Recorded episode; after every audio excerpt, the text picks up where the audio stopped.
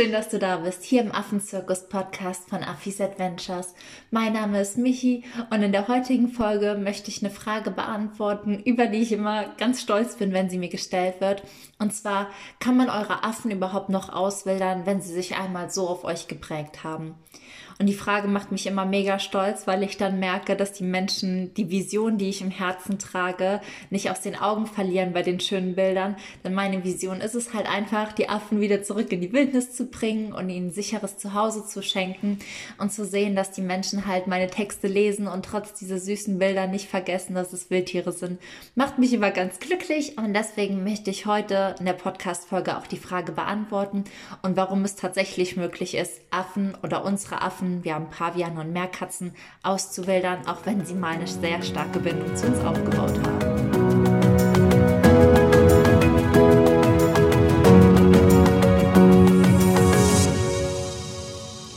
Der Grund dafür, dass es tatsächlich noch möglich ist, die Affen auszuwildern, liegt daran, dass wir die Aufzucht und die Auswilderung in mehreren Phasen planen. Das heißt, wir gehen da schon sehr strukturiert vor und mit einem Plan und wissen ganz genau, wann welcher Schritt zu tun hat. Und dabei müssen wir für uns sechs Phasen beachten, die ich jetzt mit dir besprechen möchte und warum dir dann auch klar wird, warum man Affen, obwohl sie als Baby so auf einen geprägt waren, immer noch auswildern kann. Die erste Phase ist natürlich die Babyphase. Ähm, ich mache das Ganze jetzt anhand von Pavianen, weil ich mich damit am besten auskenne. Also bei Meerkatzen, die eine geringere Lebenserwartung haben und auch ein bisschen schneller geschlechtsreif sind und sich fortpflanzen, würden die Monate jetzt variieren. Aber wir Nehmen wir jetzt mal die Paviane als Beispiel. Und wenn so ein kleiner Bärenpavian zu uns in die Station kommt und er ist zwischen 0 und 6 Monate, das ist die Zeit, in der das Baby noch permanent an der Mama hängen würde und trinken würde. Da betreuen wir den kleinen Schatz natürlich auch total intensiv. Er ist ein Flaschenkind, hängt viel an uns, verbringt die Nächte mit uns und wird rund um die Uhr betreut. Und da prägen sich die Affen natürlich ganz, ganz intensiv und ganz, ganz immens auf uns, weil wir ja wie eine Art Ersatzmama für die kleinen Babys werden. Wenn sie dann aber über den Berg sind, wie man so schön sagt, und nicht mehr das Fläschchen brauchen und ein stabiles Gewicht haben, dann kommen wir so ins Kindergartenalter würde ich sagen. Das ist von 6 bis 18 Monaten und formt halt die zweite Phase im Leben der Affen. Und da kommen sie in Gehege mit anderen heranwachsenden Affen, wo sie den ganzen Tag spielen, nur noch Obst, Gemüse und Gras zu essen bekommen.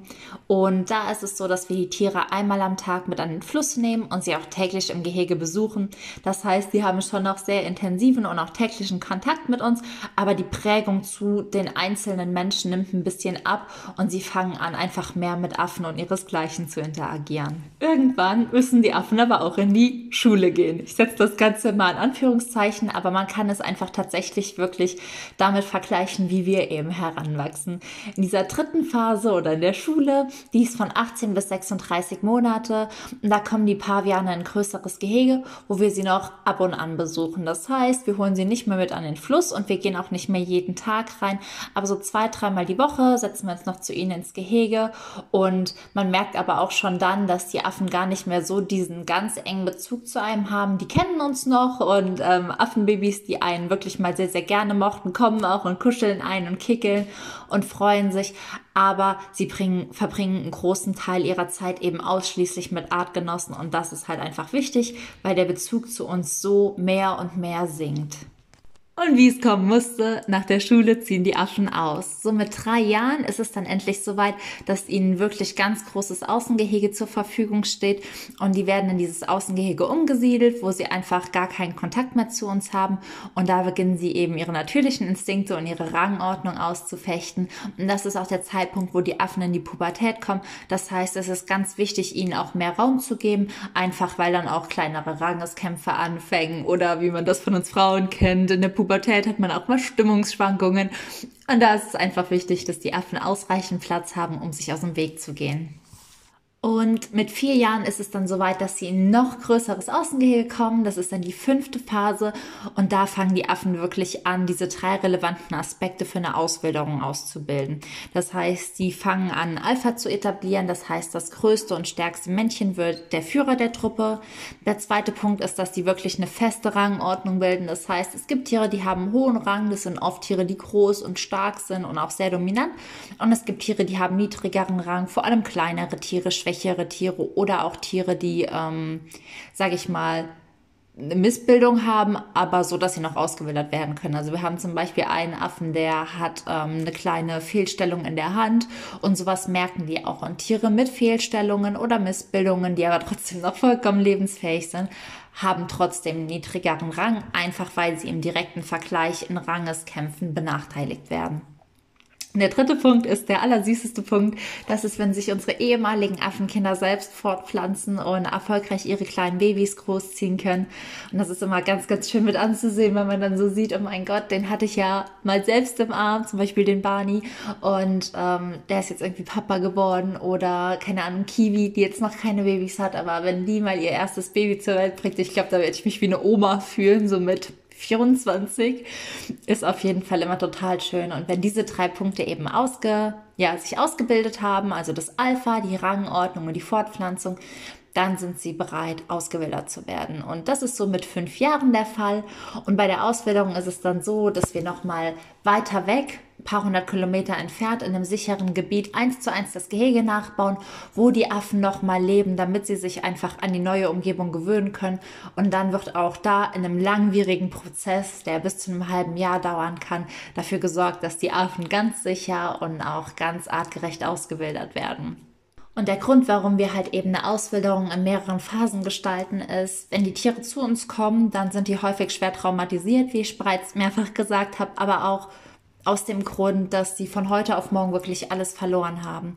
Und deswegen haben wir uns dazu entschlossen, so eine Auswilderung ganz sanft und auch ganz sensibel laufen zu lassen, weil die Affen einfach wirklich sehr sensible Wesen sind. Und würden wir von heute auf morgen zum Beispiel, wenn sie jetzt eineinhalb Jahre sind und vielleicht schon gut ohne uns klarkämen, sagen, so von jetzt auf gleich adios amigo, du hast alles, was du brauchst, ähm, hier lebe in deinem Außengehege und ich komme nicht mehr zu dir, das würde denen emotional schaden. Also die würden dieses gleiche Trauma wieder durchleben. Und deswegen ist es ganz wichtig, dass wir uns ganz langsam von denen abnabeln und ähm, ja, nicht eine Trennung wie von heute auf morgen verursachen, um die erneut zu traumatisieren. Und es würde auch gar nichts bringen, die Tiere schneller auszuwildern, aus dem Grund, dass sie erst mit vier Jahren geschlechtsreif werden und sich auch dann erst danach anfangen fortzupflanzen. Das heißt, wir haben diese Zeit und die Zeit, die uns zur Verfügung steht, die haben wir einfach jetzt bestmöglich eingeteilt, um so einen ganz langsamen Abnabelungsprozess einfach für die Affen zu gestalten Natürlich fällt uns das trotzdem schwer. Also ich, als ich mich von meiner Kiwi abnabeln musste, da habe ich trotzdem Rotz und Wasser geheult, als sie dann in Phase 4 war, wo ich nicht mehr mit ihr interagiere. Aber dennoch ist es einfach ganz wichtig, das so zu machen. Und das heißt nicht, dass es nicht mehr weh tut, aber es bedeutet, dass es so der bestmögliche Weg für die Tiere ist.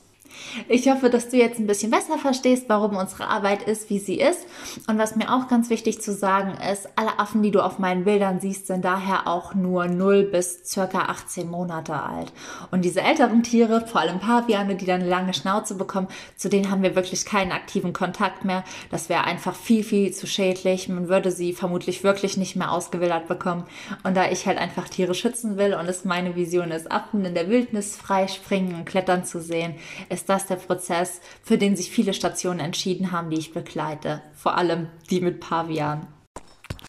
Ich würde mich riesig, riesig freuen, wenn du irgendwie Freunde hast, die mir auch folgen, wenn du die Folge mit ihnen teilst, einfach damit sie genau wissen, hey, was macht mich überhaupt, wie läuft ihre Arbeit so ab? Und äh, wie alt sind die Affen auf ihren Bildern eigentlich? Das sind wie gesagt Kleintiere. Und ich würde mich auch riesig freuen, wenn du den Podcast bewertest, einfach aus dem Grund, damit wirklich mehr Menschen ja darauf aufmerksam werden, sich dafür einsetzen, dass Wildtiere wieder in der Wildnis leben.